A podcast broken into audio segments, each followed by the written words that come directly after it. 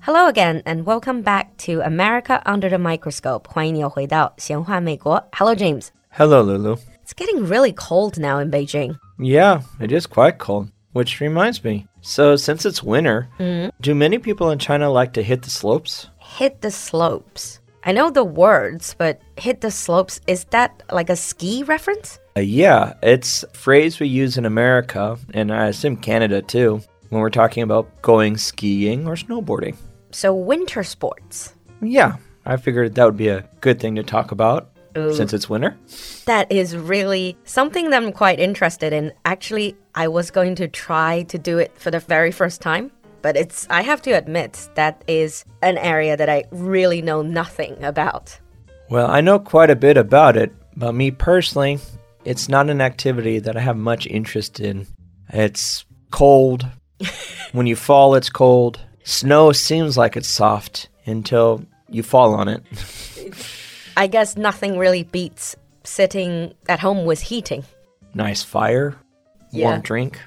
Exactly. So, talking about winter sports, I know it's not your personal favorite, but what about people in America in general? Is, um, is skiing, snowboarding, are these popular? Yes, in fact, they're very popular, especially the region of the country where I'm from, because I'm up north.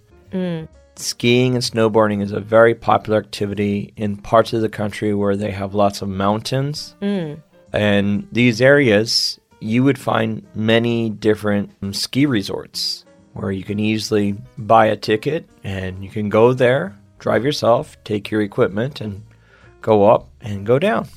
But that's obviously in winter. What is winter in these areas? Funny you say, but that's winter. There are ski resorts in America. Some of them are open year round because the elevation is so high, they It's always- always have snow. Okay. So there are places you can always go skiing in America, but not everywhere. And the most, it's winter. And usually it means late November Hmm. until March, but this is flexible. It just depends on when the snow falls. Wow, so that's quite a long time to have winter sports. Well, mountains, higher elevation. So these places, they don't have to be that cold, the general temperature.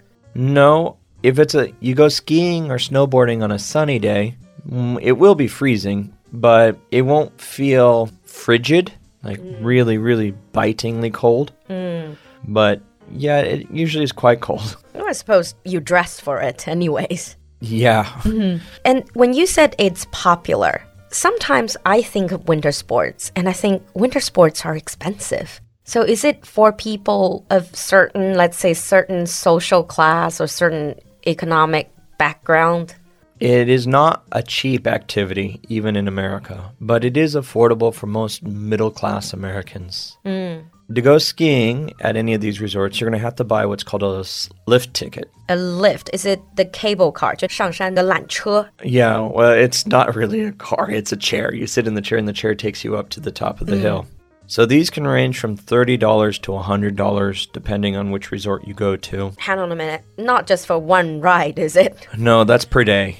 So Okay. they let you go down, then go back up, and then go down. Uh, like a day pass. It's a day pass. Yeah. They also have season passes as well if you're really, Into it. really into it and is cheaper if you go a lot more. So that's 30 to 100 for the day pass. Yep.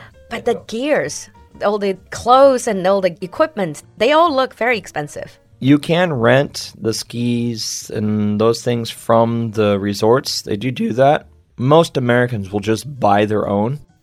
And you have to buy your skis or your board if you're snowboarding. You need boots.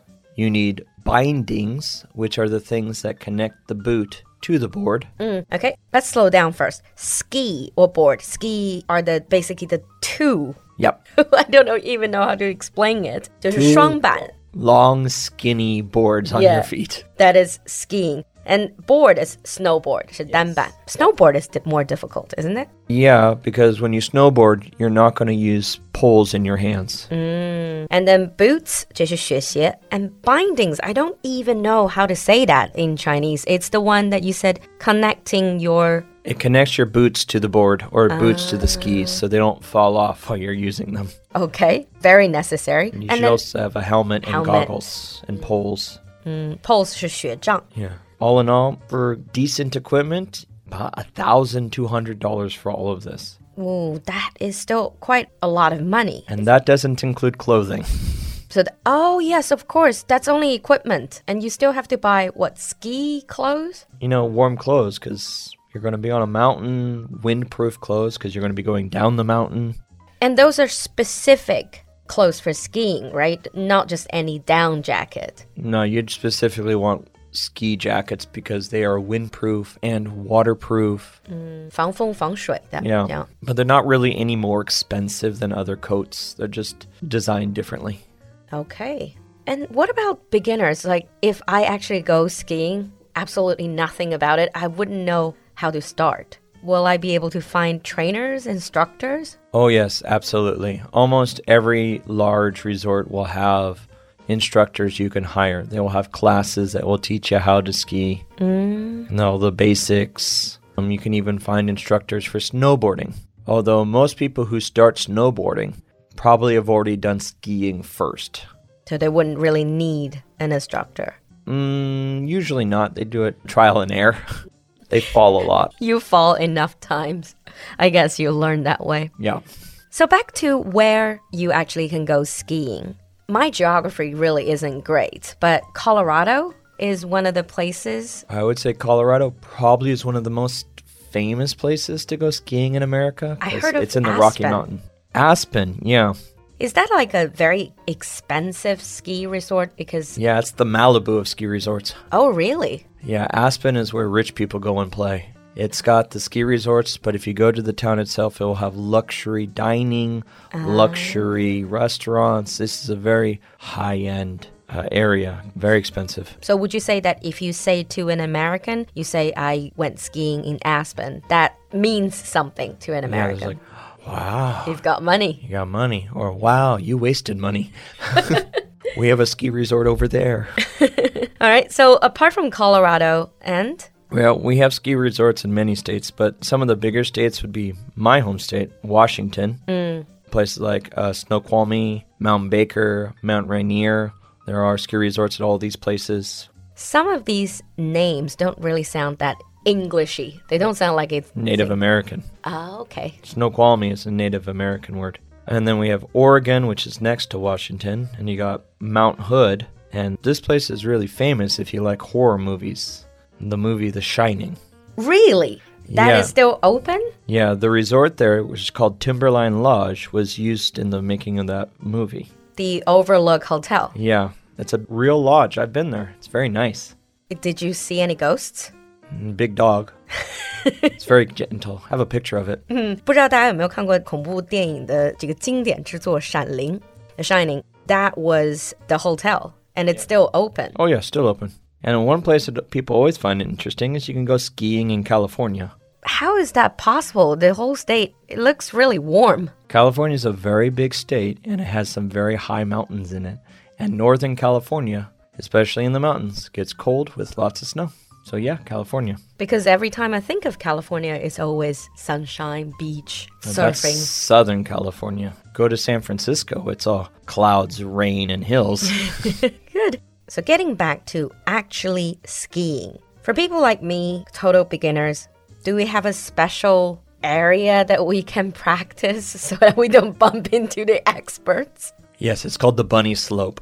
The bunny slope. Oh, that's cute. Why? Uh, Just because it's bunny is a way we can describe someone who is beginner. It's going to be a very, very easy slope. It's where they teach people. And they'll use a sign and they'll mark it with a green circle to let you know that this is a beginning level. Very easy to go down slope. Oh, so it's all marked with They're a marked, circle. yeah. Okay.